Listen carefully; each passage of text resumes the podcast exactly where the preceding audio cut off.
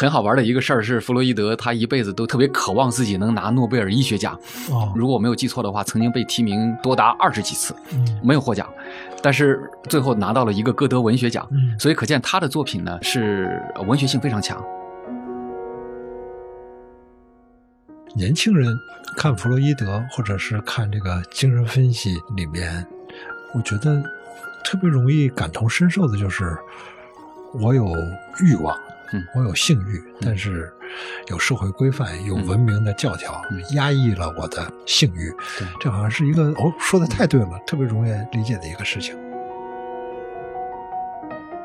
人的身体不是纯粹的一个独立的个体，人的身体是文明的一个场域。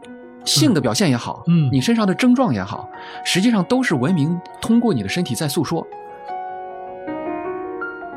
你刚才也跟我讲过，说你下面有一部书，可能跟当今高校里面的学生的精神状态有关。对，过于内卷，有很多抑郁的。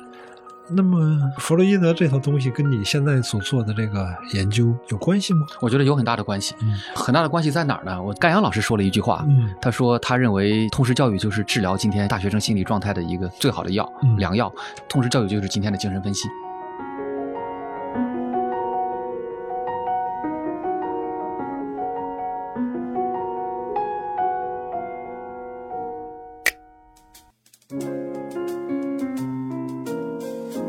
欢迎收听三联中读原创出品的播客《天真与经验》，我是苗伟。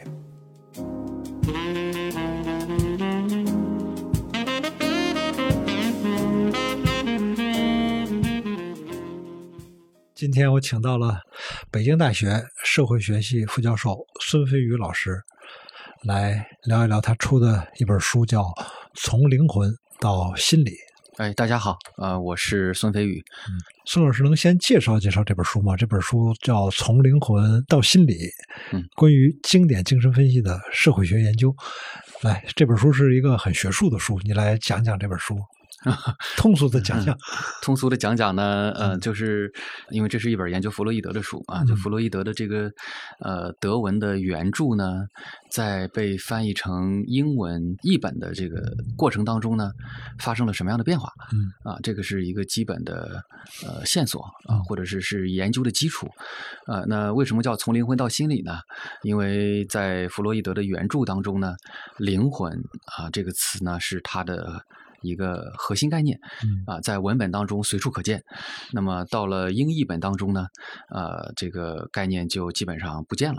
啊，就它被转变成了像心理啊、嗯。心灵啊啊诸如此类的其他的概念。嗯那么啊，灵魂这个概念就消失了啊，所以啊，这个书的题目叫做《从灵魂到心理》嗯啊，大概是从这个方面而来的。嗯那么关于经典精神分析的社会学研究呢，指的是呃大概两个方面嗯啊，第一个方面呢是研究这个翻译的过程啊，从社会学的角度来看翻译的过程当中发生了什么样子好玩的事情。嗯这是第一重。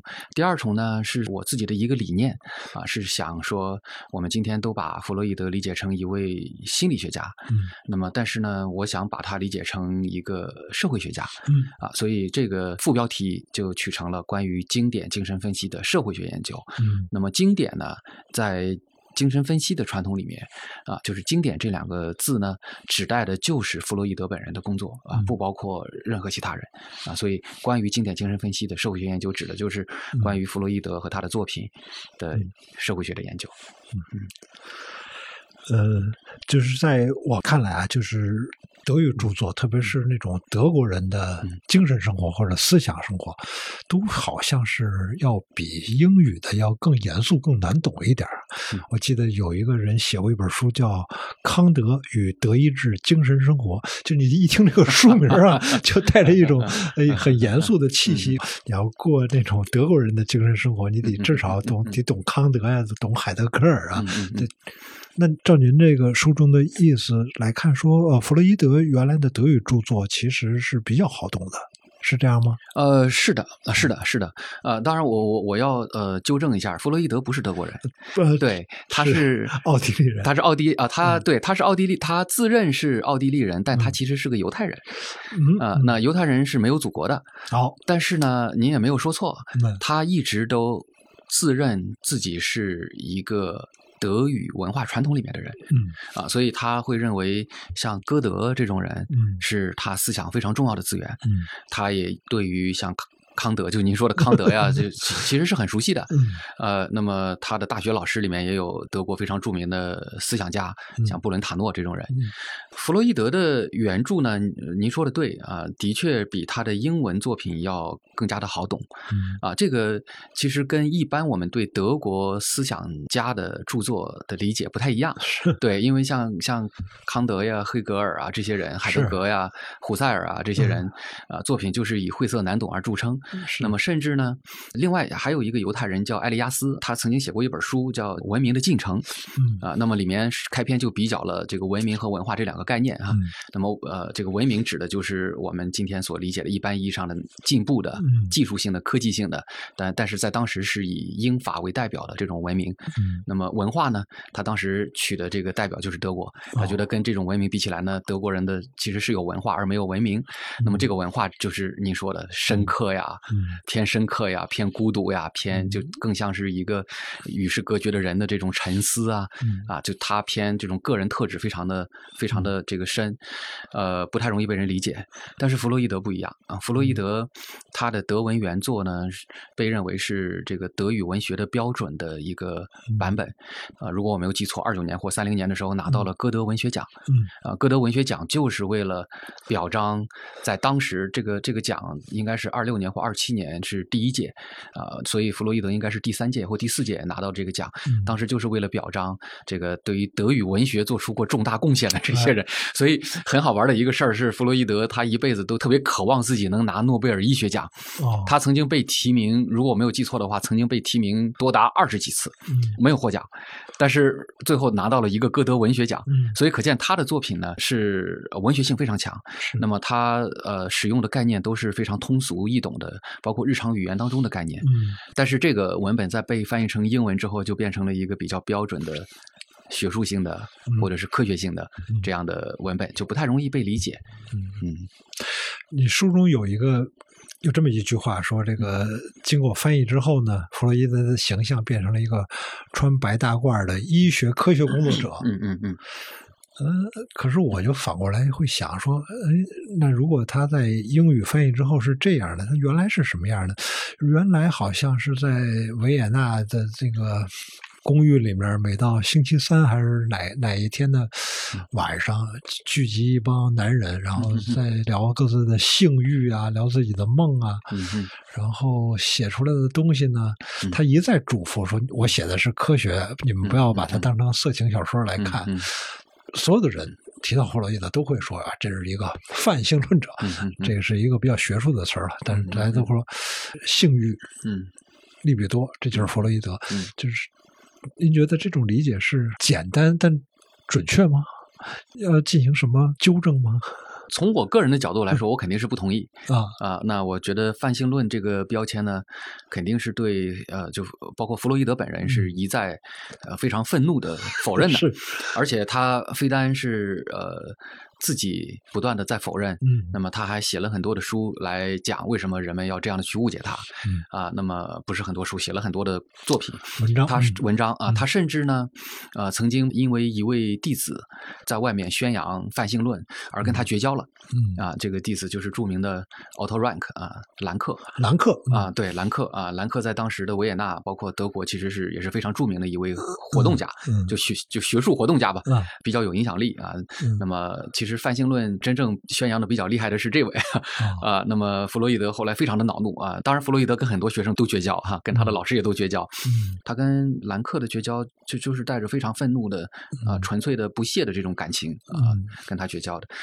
但是我们也不可否认啊，弗洛伊德的这个嗯作品里面充满了性，而且他几乎把所有的事情最后的讨论都归结到这一点。嗯当然不是这一点，而是说，呃，归结到他所说的这个性和社会，或者是性和道德律令是啊，或者是性和禁忌之间的冲突，这个是无可否认的啊。而且呢，弗洛伊德的原作里面，就他的德文的原作里面，的确是有各种各样的，呃，包括跟性有关的双重的意涵呐、嗯各种各样的丰富的地方的文化呀、传统啊这些，啊、所有的这些东西呢，在被翻译到英文的时候，其实基本都消失了。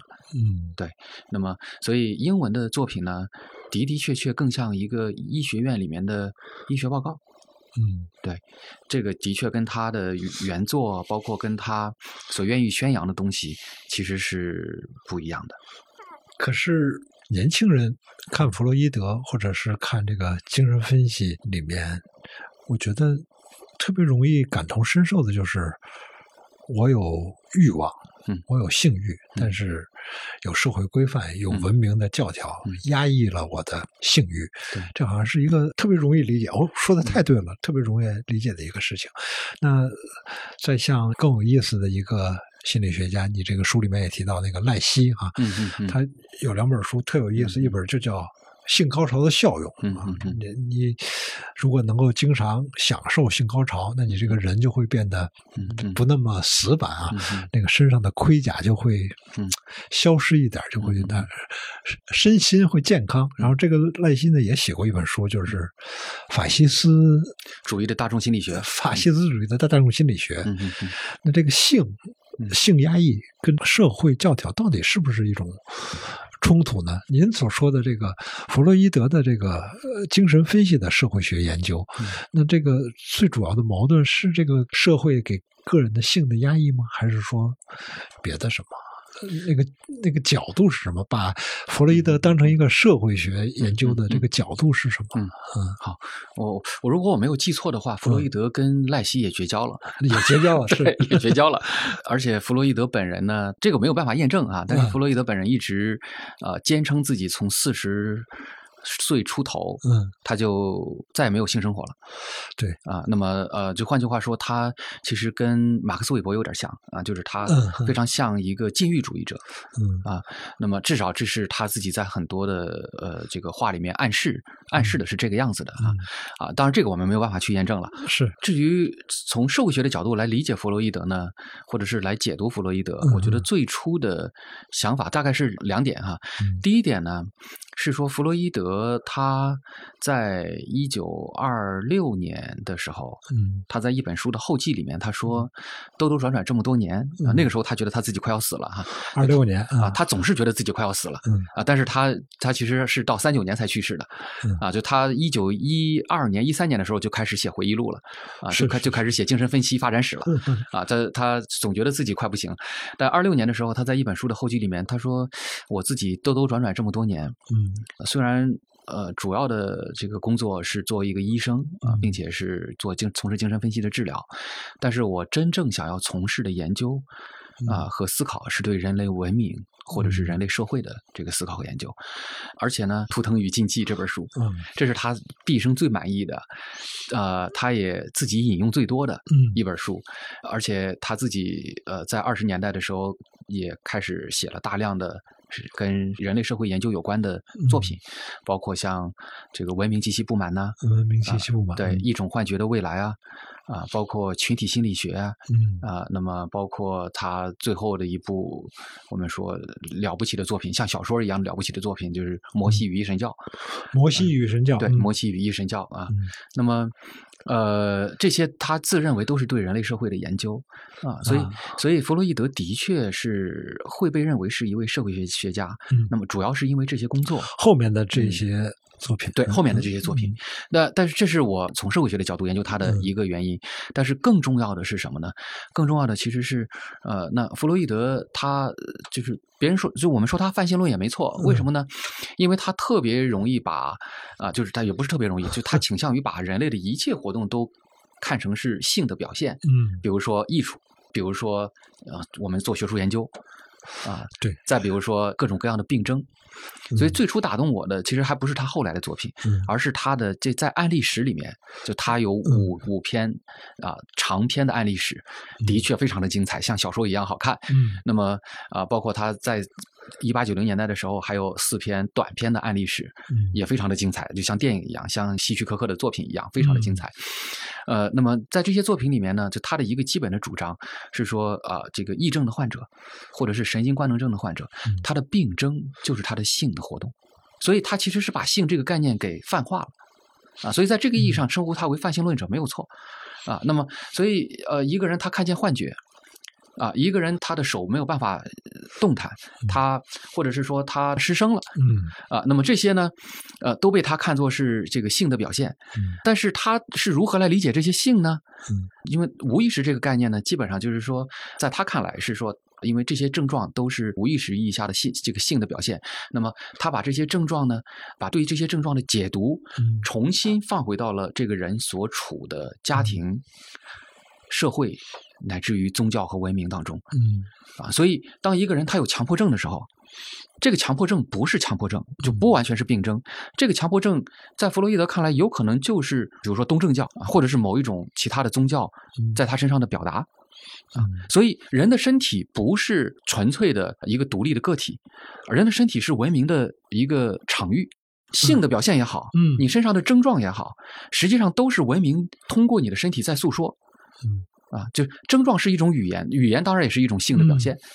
啊，那么所以，呃，我觉得这个是最初让我着迷的地方。嗯，啊，那啊，当然，它的基本的结构依然是压抑和性之间的这个冲突，这是毫无疑问的。但是在这个大的结构底下，它编织出了非常非常美妙的对于人类文明和或者是人类社会的理解。嗯，啊，所以这么说吧，我是学社会学出身的。嗯，我在读博士之前呢，没接触过弗洛伊德。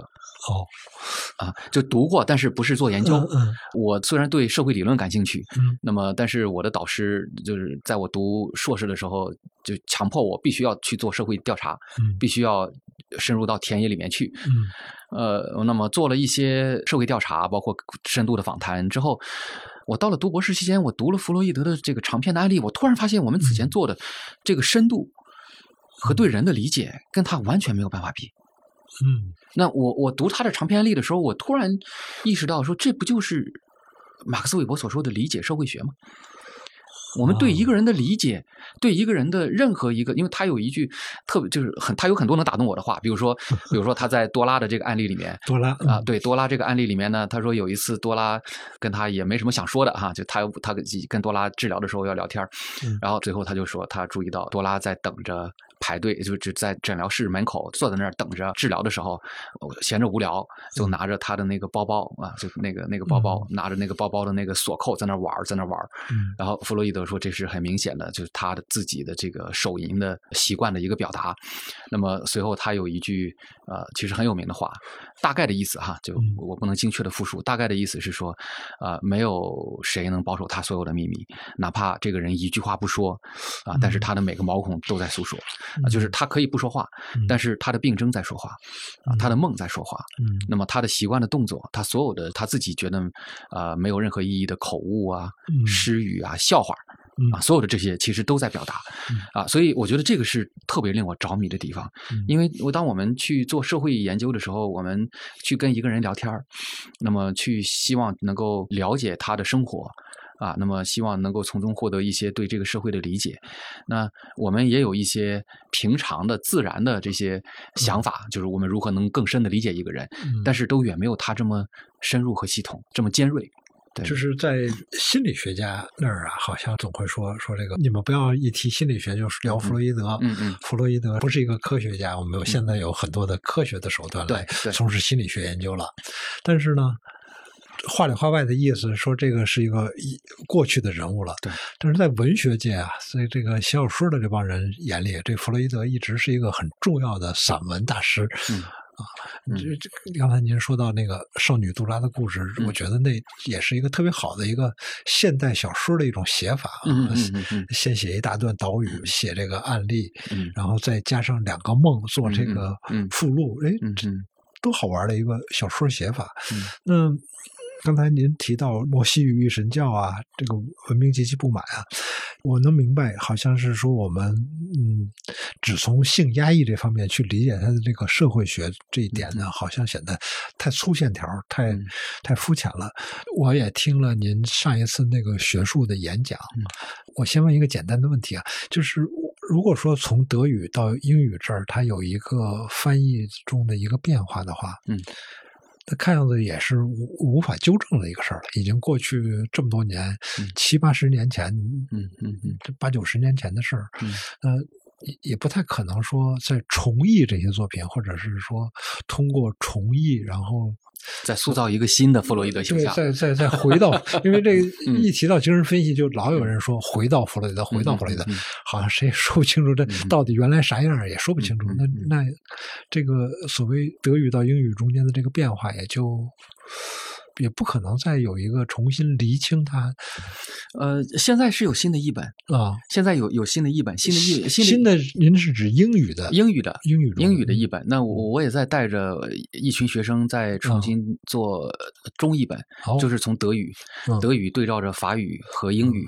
来重新翻译啊？为什么要对照着法语呢？因为法国人翻译弗洛伊德也也是花了很大的力气去做了各种的考证，那么尤其是对英文版的问题做出了很多的批评，嗯所以他们领导者拉普朗什是花了二十多年的时间，领着一个庞大的团队做了。嗯呃，我所以呃法语有很多的这方面的讨论，就值得我们借鉴。我在那次三联那次会上，我也提稍微提到过一下，就是很好玩的一件事情，是八十年代的时候，呃，因为很多。当时做精神分析，包括做研究的学者，其实都是从弗洛伊德的时代走过来的，都还没去世，而且很多人都认识弗洛伊德，很多人在弗洛伊德的那个时代的维也纳生活过，所以当时很多人都知道说这个英文译本有问题。哦，啊，所以在八十年代的时候呢，他们在英国开了一次会。就世界各地的，尤其是欧洲的精神分析的学者，大家在一起就是来讨论说这个英译本的问题，有各种研究，啊，那么从各种方面来讲，有有讲他翻译错误的，有讲这个错误的成因的，有讲各种。最后会议所有的人都同意说这个英英译本不能用，然后最后会议形成了一个决议，这个决议就是我们重新来翻，啊，然后这个决议呢就提交给一个相应的就英国相关的类似于皇家学会之类的这个学术机构。之后就再也没有下文了。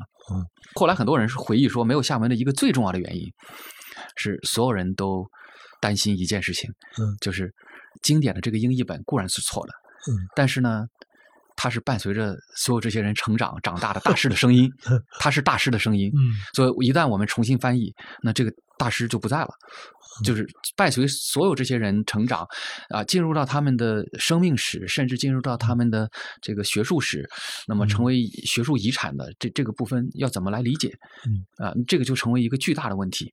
所以呢，这件事儿最后就不了了之。嗯，那现在的新的译本呢，啊，努力的在做就所谓的。校正的问题，啊，跟经典的译本的确有很多不同，嗯，呃，但是我说实话哈，我比较这两个译本的时候呢，我觉得确实还还是经典的译本可能要翻译的更好一点，是吧？嗯，还有一个小的问题是，弗洛伊德一九零九年去访问了美国，对，然后。后来呢很多精神分析或者心理治疗的历史回顾中，总会放大这次访问的意义，说他那个一九零九年在克拉克大学做了五次演讲，特别是第五次演讲，他把这个个人成功与这个个人的心理调试这个问题，哎，给结合起来了。那。由此呢，就开拓了后来的这个心理咨询啊、精神分析啊这一套的这美国市场。这当然是一种说法了，就是总而言之，就是哎，个人成功跟你的心理是有问题的。就是如果你不太成功，如果你在社会上受排挤，感觉不痛快，可能跟你的心理问题是有关的啊，形成了这么一套说法啊。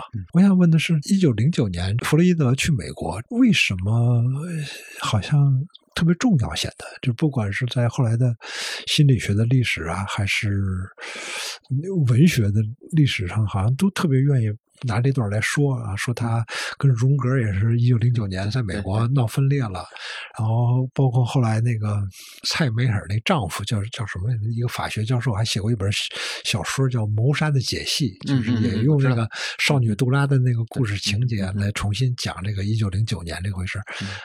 你能给我们讲讲一九零九年这个弗洛伊德去美国是干嘛去了呢？他把精神分析这套说辞推销到新大陆了吗？呃，我我我个人觉得嗯，零九年的这件事儿呢，对他个人的意义要远大于对于心理学发展的意义，也哦远大于他在美国他的思想在美国传播的意义。哦，对，呃，为什么这么说呢？嗯就是，呃，零九年之前，其实从九十年代，就一八九零年代的时候，嗯美国的学者就开始关注弗洛伊德了，嗯这是非常清楚的。他的书，包括他跟这个呃布罗伊尔合作的呃议政研究嗯。出版之后，美国人立刻就读读读到之后就有介绍。他在去美国之前的这些年里面呢，那么美国人也一直在关注他的工作，嗯。啊，所以他去美国的时候呢，哈佛的普特南就是非常著名的这个心理学的大师，嗯。就专门过去去去去见他嗯，那么跟他讨论问题。美国的学界是一直都知道他，而且在零九年之前，他的很多的术语也已经被翻译成了英文，嗯而且的确是他到了美国之后才发现。美国人是对他是比较了解的，而且是比较欢迎的。嗯呃，那相对只是比较啊嗯。那么为什么呢？为什么要用比较呢？是因为零九年之前的这十年，对于弗洛伊德来说是啊、非常糟糕的十年嗯啊。弗洛伊德在后来是使用各种。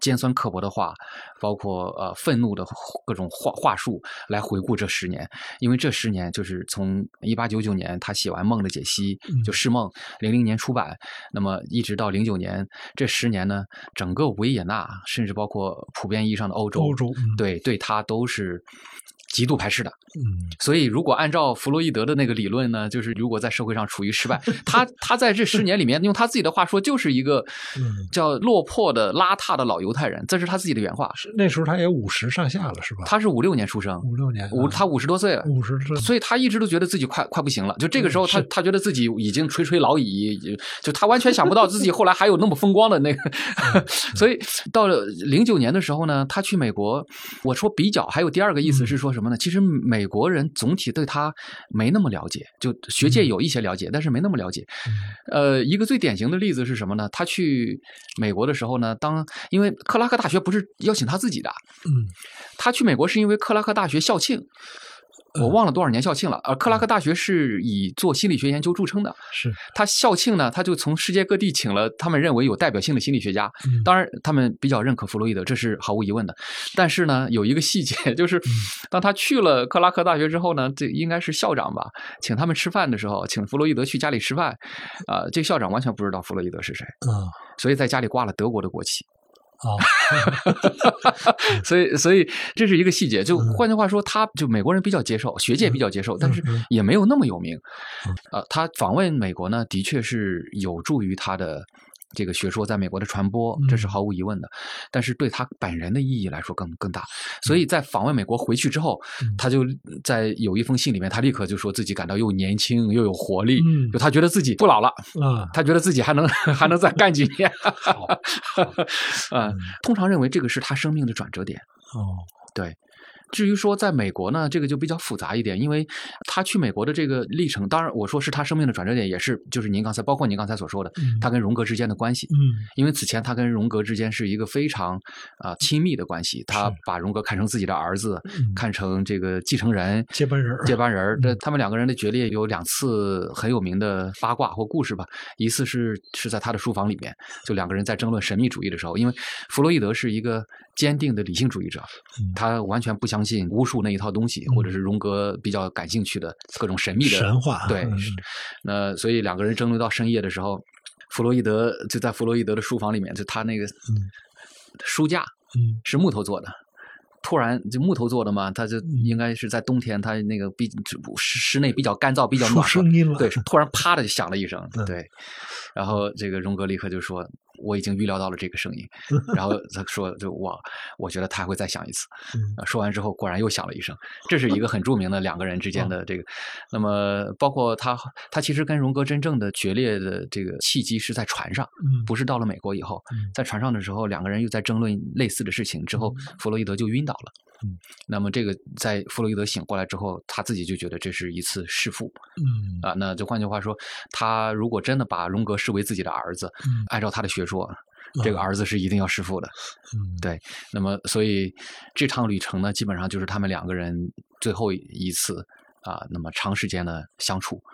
啊，所以我我是觉得这这次旅程呢，对于他自己来说的意义更大，呃，比对于美国，为什么呢？因为还有另外一条线索是，像在美国的这些学者们呢，呃，到了这个时候，基本上已经开始，就是我在这个书里面第二章写的，已经开始慢慢琢磨着说，我们要不要自己弄一套东西？对，精神分析的美国化就已经要开始了，因为这个年代正是。一九一零年代，正是，呃，这个各种各样的知识，在美国所谓的这个知识的市场上面，要去竞争。啊，那你精神分析要存活下来，你必须得把把自己搞得特别高大上，嗯，要有要包装自己，简单的讲，要把自己弄得比别的各种各样的什么杂七杂八的什么治疗啊，什么稀奇古怪的什么巫术的疗法，什么温泉疗法等等啊，什么我们也不能说是气功疗法哈，总而言之是差不多什么磁力疗法，各种冥想啊，跟这些你要要有区分的话，你必须要弄弄出来一套东西，觉得这这套东西是大家都能信服的，而且有门槛嗯啊，有组织。有自己的期刊，就简单的说，要科学化。嗯，哎，我有一种感觉，不知道对不对，就是精神分析在欧洲那一套呢，比如说偏重于灵魂，偏重于人的呃心里面比较黑暗的那一部分。然后到了美国，特别是什么罗杰斯啊，什么阿德勒，这然后把它变得跟这个人的成长啊、乐观啊这套，好像因为。总会想什么爱的艺术啊，自卑与超越啊，这这套好像是就是这个精神分析这套东西到美国之后，包装的那个也变得像美国大妞一样那个乐观向上了似的。呃，我觉得这这个是有一个感觉，对对，有一个非常重要的一个背景哈，就是我刚才说的，包括现在我也一样，你一个学者，你到了美国，第一件事情你得活下去啊，你得迎合市场。哦，所以弗洛姆到了美国，他就变成了一个。畅销书的作者，嗯，呃，写的那种鸡汤书，我们今天看起来就是 对对，所以像马尔库塞这种人，就说要跟他做斗争，因为他他是叫 修正的弗洛伊德主义者。那这其实不是个案，嗯，不是个案，很多的欧洲的学者，尤其是在流亡期间，那么在二战期间，大量的犹太人到了美国之后，包括美国的学界，嗯。啊，包括美国的市场都会觉得你们说的这是什么乱七八糟的东西啊，特别玄啊，就在云端，我们根本不懂，也没觉得它有什么意义。所以很多学者其实慢慢的就除除了那种真正意义上大牌学者，甚至包括像我研究的另外一个很重要的一个学者，社会学的学者叫阿尔弗雷德舒茨，他是现象学社会学的开创者。那么他到了美国之后，他本身还是个富商，他很有钱，但是他到了美国之后也得迎合，所以他自己的思考里面就加入了美国本土的实。实用主义的这些传统，嗯，那么来写东西，所以我觉得这个是你说的非常对，就是只是感觉，嗯，好，那既然话说到这儿了，我也别假装问学学学术问题了，我们来问点实际的问题吧。就是我看你这本书的时候，包括你上一次在三联参加那个学术论坛的时候，我一方面努力的想呃理解这个些知识，但是一方面又会。忍不住想说：“哎呦，弗洛伊德，这个我上高中的时候就看这些书，你们怎么还在聊这些东西？你们怎么，你们这些做学问的人，为什么就不能研究点更现实的问题呢？你还是一个社会学的研究者，难道这个社会上面有那么多非常急迫的、残酷的问题不去研究？为什么还要谈弗洛伊德呢？嗯，这个是一种说出来有点不敬，但的确。”脑子里有这个想法，就觉得哎，好像这个学术界的你们这帮人谈的话，跟我们现实中思考的问题。嗯，没关系了。当然，我知道你在那个学术论坛上，你也讲说，你这本书是为你下一本要做的一个社会研究做的一本准备之书，是有这个说法吗？呃，是有这个说法，但但是呃，以这本书为基础做的做的弗洛伊德研究，可能也跟现实没什么关系，也没什么关系。对，对，对，对，我我是觉得是这样啊。学者学就像人文社会科学的学者啊，有两类哈，一类是是做跟现实有关的，我们说他写书呢。是从现实当中写出书来，还有一类当然做的是说从书当中写出书来，或者是说看起来没什么用的研究，啊，当然两种研究呢，我都会为他辩护啊，我是觉得现实当中确实有很多就是很糟糕的、很紧急的呃很需要我们去研究的这些问题，确实如此啊。但是呢，另外一方面也的确啊，就是我有的时候我们需要解决这些问题呢，可能未必是说直接研究它们啊，或者是说呃，你去研究看起来无用的这些东西呢，它呃未必就真的没有意义。啊，那有的时候反而反过来说，有可能这些无用的东西才会有真正的大用啊，会有根本性的这个重要性啊。那我自己认为呢，我写这本书所面对的一个现实的问题呢，是现在在不只是我们国家了，在全世界范围内都存在的，在人文社科领域出现的啊，对于知识的这种理解，就是把它理解的越来越职业化，越来越。科学化，或者是越来越专业化，嗯。啊，那么我个人认为呢，这个知识越越往这个方向发展，包括大学里面的教育越往这个方向发展，那最终的结果就是我在这个书里面写的最后弗洛伊德思想的这个结局，那就是那就完蛋了，那就没有了，啊，教育也没有了。思想也没有了，最终有可能学术研究也没有了。嗯啊，我自己是这么想的，但是呃，有没有把它讲清楚，那可能是能力的问题。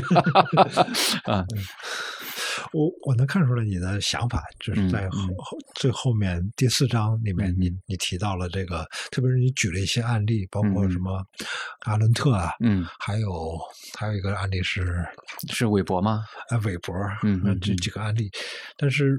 你刚才也跟我讲过，说你下面有一部书，可能跟当今高校里面的学生的精神状态有关。对，啊，他们中间过于内卷，有很多抑郁的。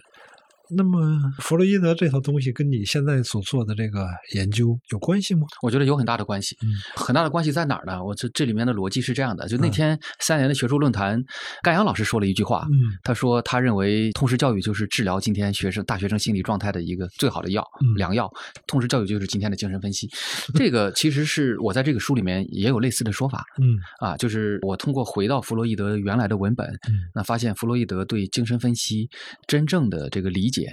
其实就是把它理解成，就包括它所需要的知识啊，包括它所起到的教育的功能啊，其实跟我们今天呃理想状态底下的通识教育非常类似，嗯，非常类似。包括弗洛伊德在他自己的书里面讲，我在书里也也引用了，说精神分析真正需要的知识，绝对不是专业化的医学知识，精神分析真正需要的知识是什么？神话学呀，文明史啊。人类学呀，简而言之，是对人本身的理解和了解。你书里好像有一句话，就是说，一个人要终身学习，其实就是在不断的进行对自己进行精神分析，好像是这个意思啊。就是呃，对对，就是精神分析，首先是自我教育。嗯嗯嗯，对，大概就是不是终身学习，自我教育是自我教育，就不断的要自我对，教育，要不断的自我教育。而且弗洛伊德的精神分析，它是呃教育和被教育。嗯，对，这套东西现在完全没有了。嗯。就这套东西在现在职业化的这个领域里面完全没有了。那我在写这个书的时候，我我其实写的是精神分析或弗洛伊德，我脑子里在想的是大学里面的各种各样的专业，嗯，各种各样大学里面的各种各样的越来越职业化、越来越专业化的教育，嗯，那我呃，其背后的逻辑是非常类似的，就是教育本身越来越。弱了，嗯，我们说起大学来，就是说这个大学排名啊，嗯，那么它的所谓的发展指的主要是它的科技上的发展呢，它的科学研究啊，这大学老师们都在写 paper 啊，嗯。啊，都在做研究，跟所有这些我觉得都是有关的。那么在这样的一个状态底下，就现在所谓的这个高等教育研究一个很重要的题目是综合性大学里面的研究和教育之间的紧张关系。啊，那我觉得在这种情况底下。年轻人很难不抑郁，可是你说的这个自我教育，我觉得可其实花特别大的功夫啊。就是比如说，我也是在上高中的时候看到那个加缪的《西西弗神话》，嗯，其实也看不懂，但是第一页第一句话看懂了。真正的哲学问题只有一个：自杀。判断生命是否值得度过，就是最重要的哲学问题。这句话能看懂。十几岁的时候看，哟。这不就是自我教育吗？就是，嗯，因为我记得当时我们为了准备高考，有一个同学，呃，我们上自习，然后有一个同学忽然走到那个黑板前面，泪流满面的说：“活着有什么意义？”就因为在高考的压力之下，他突然提出来这么一个终极问题。嗯，啊，大家想笑他吧，然后又忍住没笑他，但是也会。也会想一想这个问题。嗯啊，那你说什么？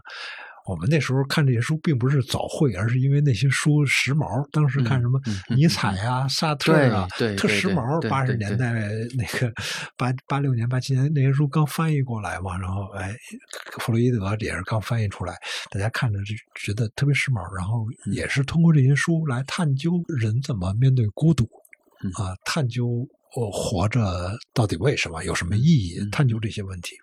当然，我是后来才知道啊，原来存在主义后来发展成一门叫存在主义精神分析，有专有对专门的一类啊，这这么一类，就是也是来解解释这这些问题。但是我总有点疑惑，我看到这个欧文亚龙这本书的时候，我也特别疑惑。我说他要处理四个问题啊：孤独、死亡、嗯生活的意义感，还有自由。我这几个问题从来都不归心理医生管啊，这几个问题好像从来都是归哲学家跟文学家管啊。嗯为什么现在这个事儿划归到心理医生这儿来了？还有一个就是说，那是不是不学文学的人、不学哲学专业的人，就不再去通过这些尼采啊、加缪啊、萨特啊，不再通过这些人来像你说的完成这个自我教育了呢？嗯，你天天在大学里面工作，你你你你你觉得？我我是觉得现在呃，可能我说的不对哈，但是我我是觉得现在学生们读这些书的时间是越来越少了，嗯越是好的大学越是这样。嗯啊，因为在这个书里面的一个核心的概念叫理性化。理性化的意思就是它在各种各样的社会制度，嗯在各种各样的系统里，就它会伴随着时间的进展变得越来越细密，嗯越来越严格。那么这个制度越来越健全，越来越健全之后，那你这个一个学生他在这个大学里面，他的空间就会越来越少。嗯啊，因为他做什么事情，就他自己将来想要实现什么样子的一个目发展的目标，嗯就会有非常清晰的路径。嗯，那么，所以他就是沿着这个路径去走。保研对嗯，出国，出国，对，考公务员，考公务员、找工作，嗯找工作，你恨不得从大一寒假就开始实习。嗯这这这都是已经蔚然成风的事情嗯啊。那么，所以呢，我自己是觉得学生们做这些呃无用的事情，嗯看闲书的时间是越来越少，啊，空间越来越少。嗯我觉得这个是您说的非常的对。换句话说，他的自我教育嗯，的契机就越来越少。你是二十多年前上的北大，对我是九八年，那个时候还比较自由吗？那个时候是非常。的，我我记得很清楚，我我对我影响特别大的几位老师，嗯。那有一位是哲学系的啊、因为我虽然在社会学系，但是我后来主要是跑到哲学系去听课。嗯。那么呃，对我影响特别大的一位老师啊、当然已经过世了哈。嗯。他的那个课，呃，每个学期的课就是在他自己的办公室里面，就是几个人，嗯。然后两个小时或三个小时，看他心情，嗯。呃，从头到尾不不断的在抽烟，这个在今天你是无法想象的，在一个老师在课堂上不断的抽烟。嗯，复旦王德峰老师啊，好像是对他，所以我就说我很多读书的这个这个能力是被他用烟喷出来的。嗯。对，那那个时候这这位老师带我们开读书会，嗯。读书会每个星期一次，啊，就是读一本书，啊，一句一句话往下读，嗯从晚上六点半开始，最早结束的时候是一点半，啊最早凌晨一点半，从晚上六六点半开始。哦，最早结束的时候是，我现在还清晰的记得，就是有有有一次七八个小时七八个小时，有一次就就从来没有在午夜之前结束过。嗯呃，我现在非常清楚的，有一就是有一次是在冬天，就嗯就结束之后，我正好下着大雪，我俩骑着鹅毛般的大雪回回家的这个这个场景。嗯对然后还有什么呢？还有什么会带我们到他家里去去给我们做饭吃啊等等。嗯这些情况呢，你现在是是很难想象的。嗯对，那但是嗯对一个人的影响其实都在这些方面。嗯为什么现在很少会出现这种情况呢？嗯年轻人，所有的人都在忙着嗯要发表论文，嗯所有的人都焦虑的不得了。所以大学里面不只是学生焦虑，老师比学生更焦虑嗯啊、无穷无尽的表格要填嗯啊、各种各样的评比。那么所有的这些事情叠加起来，你就让一个老师很难有时间，就像二十年之前那个样子。嗯，你在这本书的后记中写到说你，呃在北大读本科的时候看到了昆德拉呃小说的艺术和被背叛的遗嘱，嗯你说这个两本书对你还是有些影响，但是你没有嗯详细的展开说，嗯这这两本书对你有什么影响？因为这两本书其实都是小说理论。嗯。我觉得我从来没有呃严格的区分说什么是社会学的，什么不是社会学的。我我现在在上一门课叫西方社会思想史，我就特别愿意用一些小说来讲。哦，而且我我也刚才也说我在读大学的时候，其实我我本来第一志愿填填的是中文系，后来分数不够被调剂到社会学系了。我其实一直是对文学呀，对这些东西很感兴趣。嗯，啊，这是第一。第二呢，其实后来发现，慢慢发现更感兴趣的，其实还是带偏思辨的东西。偏思辨性的这些，所以呃，像昆德拉的小说当然好看啊，当然都读过。因为对思辨的东西感兴趣呢，呃，像纯粹的胡塞尔的书、海德格尔的书，那个时候肯定是读不懂。但是突然发现，哎，像小说的艺术，因为昆德拉其实是受存在主义影响很深的。嗯，像小说的艺术啊，被背叛的遗嘱啊这些，就就发现呃很有趣啊。那么其实现在想起来是不错的，就是去读啊现象学、读存在主义的一个入门。我自己完全没有意识到的一点哈，非常好玩的一点是说，其实我这本书写的也是一个类似于背叛的遗嘱，啊，就是弗洛伊德被背叛的遗嘱，对，弗洛伊德的作品被背叛了，嗯，对。那么，呃，这个是我写完这本书我才意识到的一个巧合，所以我我自己是一直觉得，呃，你像马克思韦伯也好像我研究的舒茨，他们其实都对文学有强烈的兴趣，包括弗洛伊德。嗯，弗洛伊德对歌德是极为熟悉，对莎士比亚都极为熟悉。那呃，这个韦伯，那就很多时候他的研究就是直接用文学作品来做，呃，或文学的小册子来做文本分析。舒茨也是。一样啊，舒茨很有名的作品是分析过《奥德赛》啊，分析过《堂吉诃德》，非常非常有趣的这个文本。所以我一直觉得文学社会学啊，是是很好玩的一件事情。我总体的意思是说，其实文学作品它固然是有它在文学上的价值和意义，但是对于社会学的研究者来说，它也完全可以是一个非常棒的研究的一个文本或者是课题啊。当然，我不太愿意这么说，因为我我我，因为我是一个文学爱好者，所以我总我总觉得这么说是亵渎了文学。没有，肯定是一个课。课题啊，因为你你书中提到了一句，就是讲俄狄浦斯的时候，你提到了一句话，说中国文学中好像没有什么弑父的故事。嗯，对我我看到那儿的时候，我想了半天，我说这中国文学里面到底有没有这个杀爸爸这回事儿，有没有俄狄浦斯情节这回事儿？哪吒像吗？哪吒是不是我是这个？你生了我，我杀了我自己，杀了我自己，杀了我自己，的不是杀爸爸。那我觉得，哎，为为什么中国文学里面没有这个杀爸爸这冲动？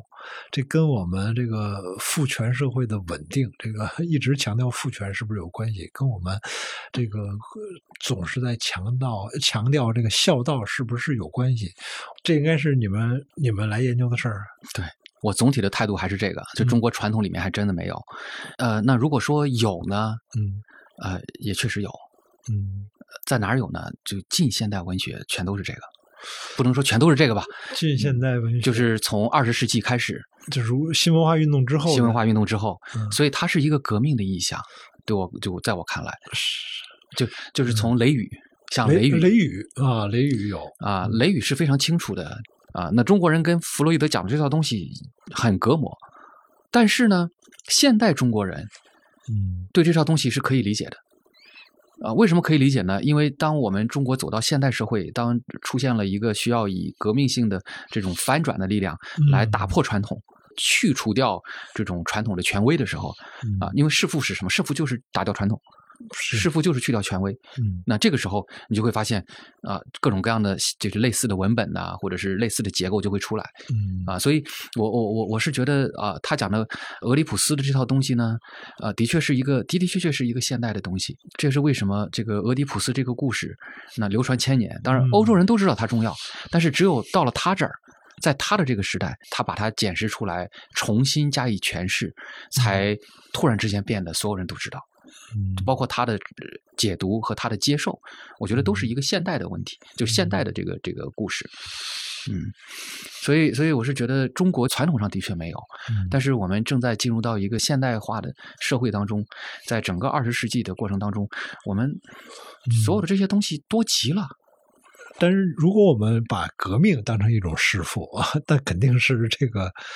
呃，这个弑父的故事在中 中国挺多的，嗯，可是这些年我们总会有一个感觉是这个爹是杀不死的。嗯，是啊，弗洛伊德也这么说。这个爹，这个爹杀不死啊。嗯，那会更强大吗？这个爹？从学生的角度，比如说，呃，很多学生还会说什么原生家庭啊，这现在又用有有新词儿来说了，对啊，父母都是祸害，就是他他他是有这个新词来来说这些，对，而且还会有，比如说不结婚，比如说妈宝男，对，什么渣男像。不生孩子，就是等等这一套，我觉得他好像始终有一个敌人。这个敌人，你说是。是男人，他好像是男女的对立，不是？好像是有一个隐隐的有一个父亲，是是没被杀死，也不会被杀死的一个父亲在。对，就有有的是父亲，有的是母亲。那总而言之是权威，呃，是家庭里面的这个这个权威。嗯，呃，我们在大学里面当老师，每天都都面对这种这种问题。嗯，啊，就是这孩子跟我们抱怨父母啊什么的。但是我有时候跟孩子们说，嗯，要记住，你们父母像你们这么大的时候，也和你们一样。想想将来当你们有了孩子以后，嗯，呃，你们的孩子怎么说你们？呃，我同意，我觉得每一代人都是这样。嗯嗯，呃，这是一层啊，还有一层就是，其实你这个传统的东西是越来越多的再回来。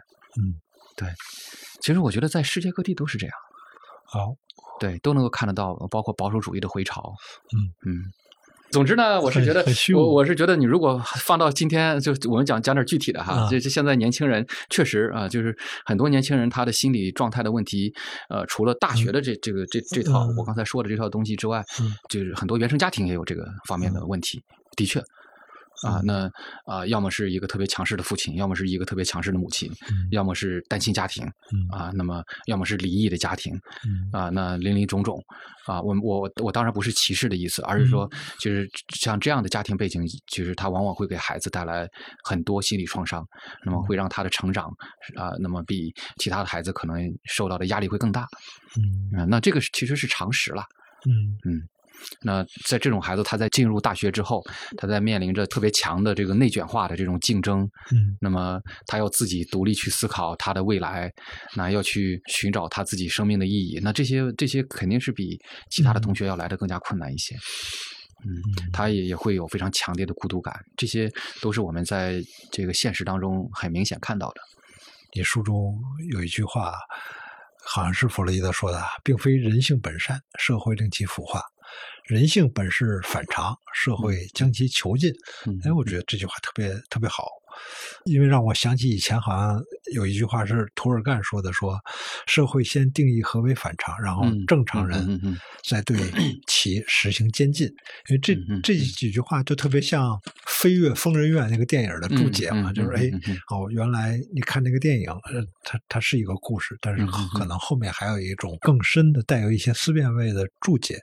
你刚才提到你说你会用一些小说中的案例讲社会学，嗯，你你能举几个例子？吗？是比比如说，是是什么？比比如说那个，就我我还是举舒词的那个例子吧。那我前天刚刚讲过一个很很好玩的事情。嗯，有一段就是唐吉诃德的第二次冒险。嗯啊，那唐吉诃德本人是可以在这个这个骑士的世界，也就是魔法的世界和日常生活世界之中来回穿梭的。嗯，那桑丘不能。嗯，桑丘看到的就是现实。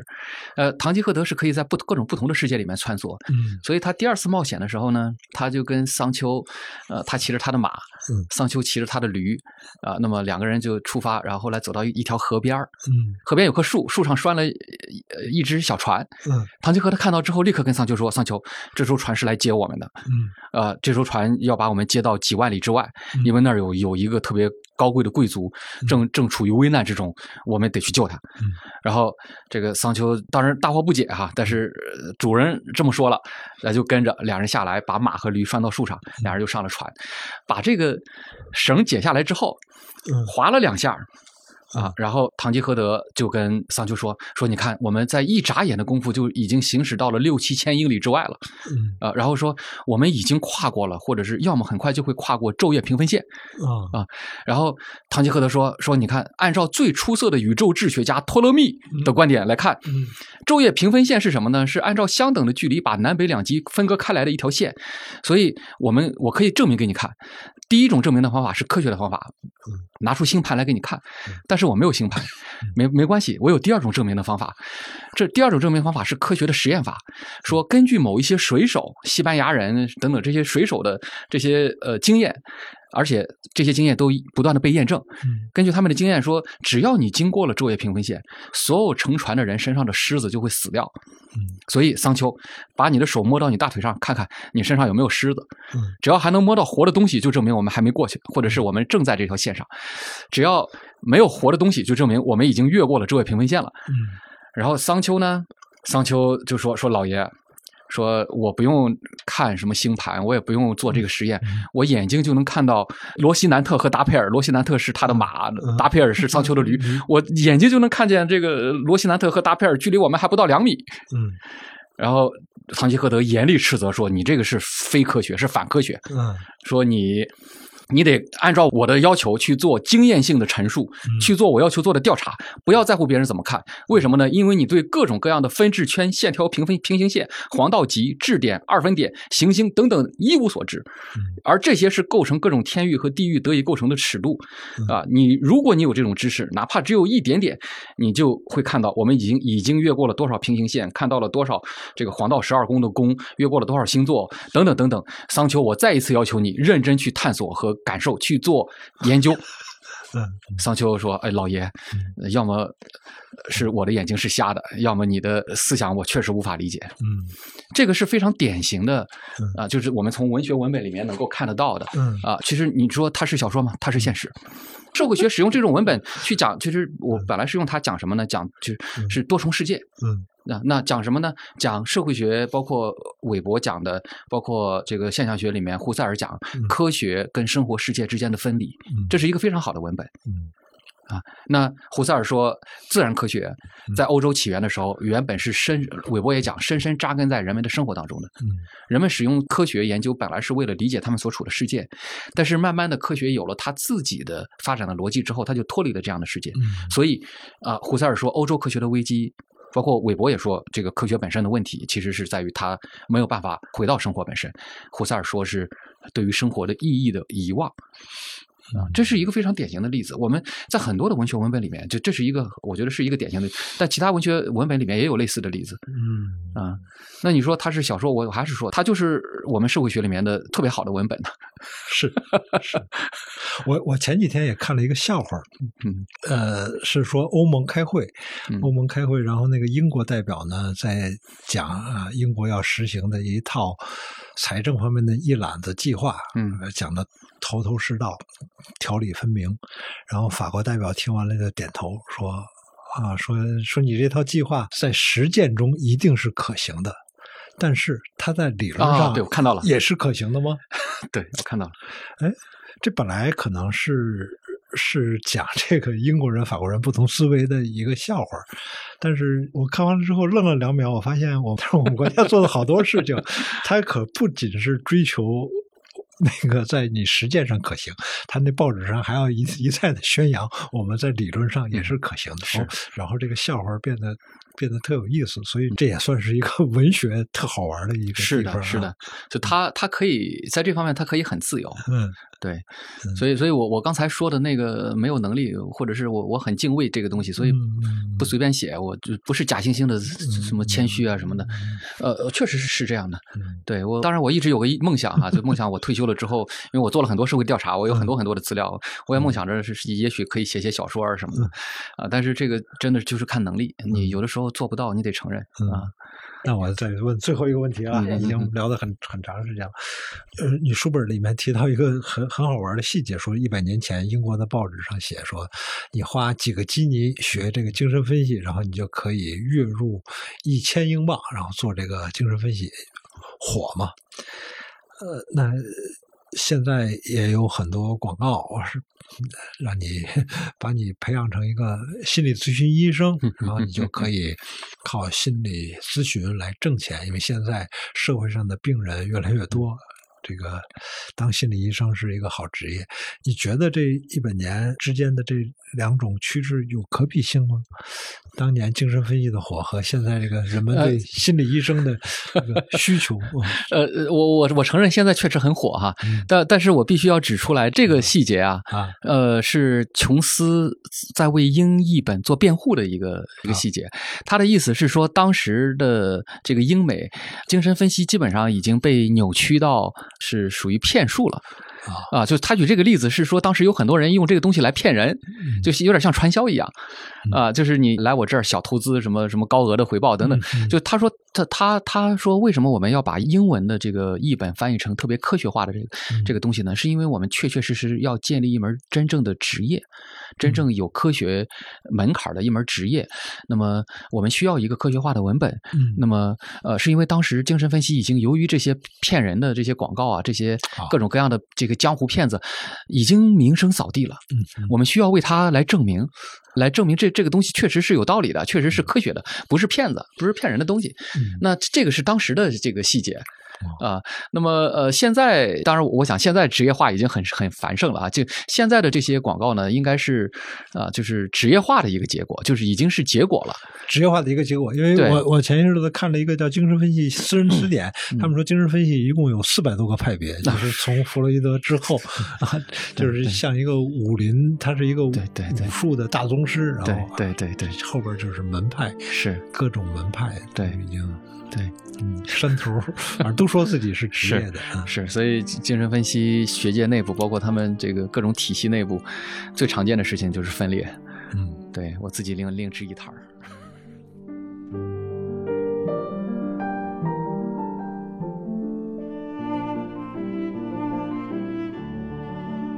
最后，我来给自己打个广告：如果你听了我们的播客内容感兴趣，或者觉得还不过瘾。也可以在森林中读 App 上搜索我的两门课《苗伟文学体验三十讲》和《文学的三十次夜游》，欢迎大家收听，和我交流你的感受，谢谢。